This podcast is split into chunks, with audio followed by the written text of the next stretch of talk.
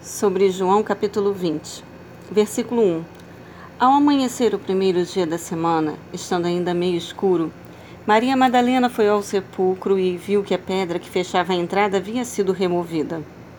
O domingo, dia do Senhor, Apocalipse 1, 10, pois Cristo ressuscitou nesse dia, Atos capítulo 20, versículo 7, 1 Coríntios capítulo 16, 1 e 2.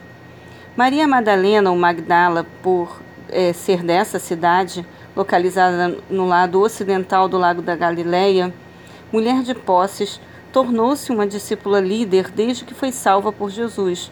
Lucas 8:2, capítulo 23, 49 e capítulo 24, 10. Versículo 7.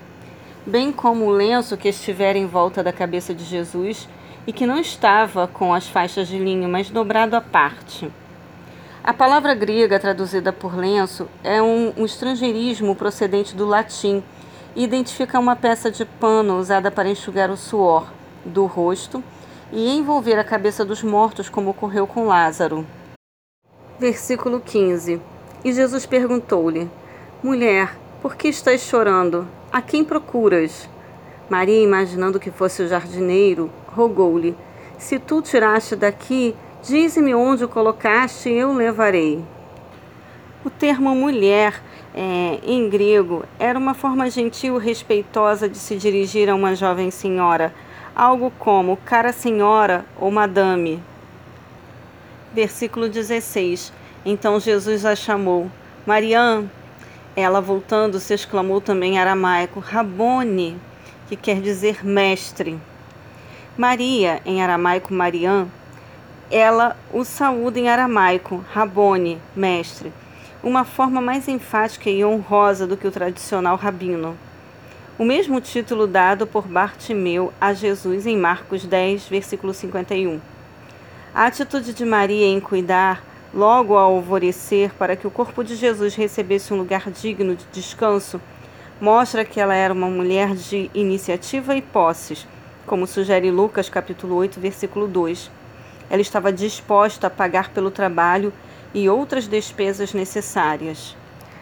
Versículo 19. Então, ao entardecer daquele dia, o primeiro da semana, os discípulos estavam reunidos a portas trancadas por medo das autoridades judaicas. Jesus apareceu, pôs-se no meio deles e disse: A paz seja convosco. A paz seja convosco em hebraico shalom e em árabe salaam uma saudação comum entre amigos, mas que agora fazia todo sentido e fez que os discípulos recordassem as promessas de Jesus. O novo corpo de Jesus lhe permitia atravessar a matéria sem ser um fantasma. Jesus preocupou-se em demonstrar aos discípulos que eles não estavam sofrendo uma alucinação coletiva. Versículo 23. Aqueles a quem perdoardes os pecados, ser-lhes-ão perdoados. Aqueles aos quais mantiverdes, ser-lhes-ão mantidos. João usa o verbo grego apostelou, indicando que os discípulos agora são efetivamente apóstolos no sentido de enviados. A missão do Filho é confiada a eles, pois Jesus está retornando ao Pai. A plenitude do Espírito de Cristo para o desempenho da missão agora é entregue a eles através do sopro de Jesus é o mesmo verbo usado quando Deus soprou o fôlego da vida no homem, Gênesis 2:7, e também na ordem dada ao Espírito, Ezequiel capítulo 37, versículo 9. Essa não foi uma antecipação do Pentecostes, lá de Atos capítulo 2, mas uma dádiva real do Espírito Santo, com o objetivo de capacitar os discípulos para o ministério a seguir.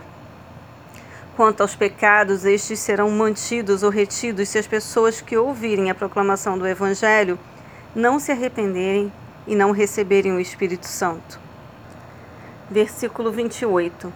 E Tomé confessou a Jesus: Meu Senhor e meu Deus. Expressão de convicção absoluta. O homem da palavra era Deus.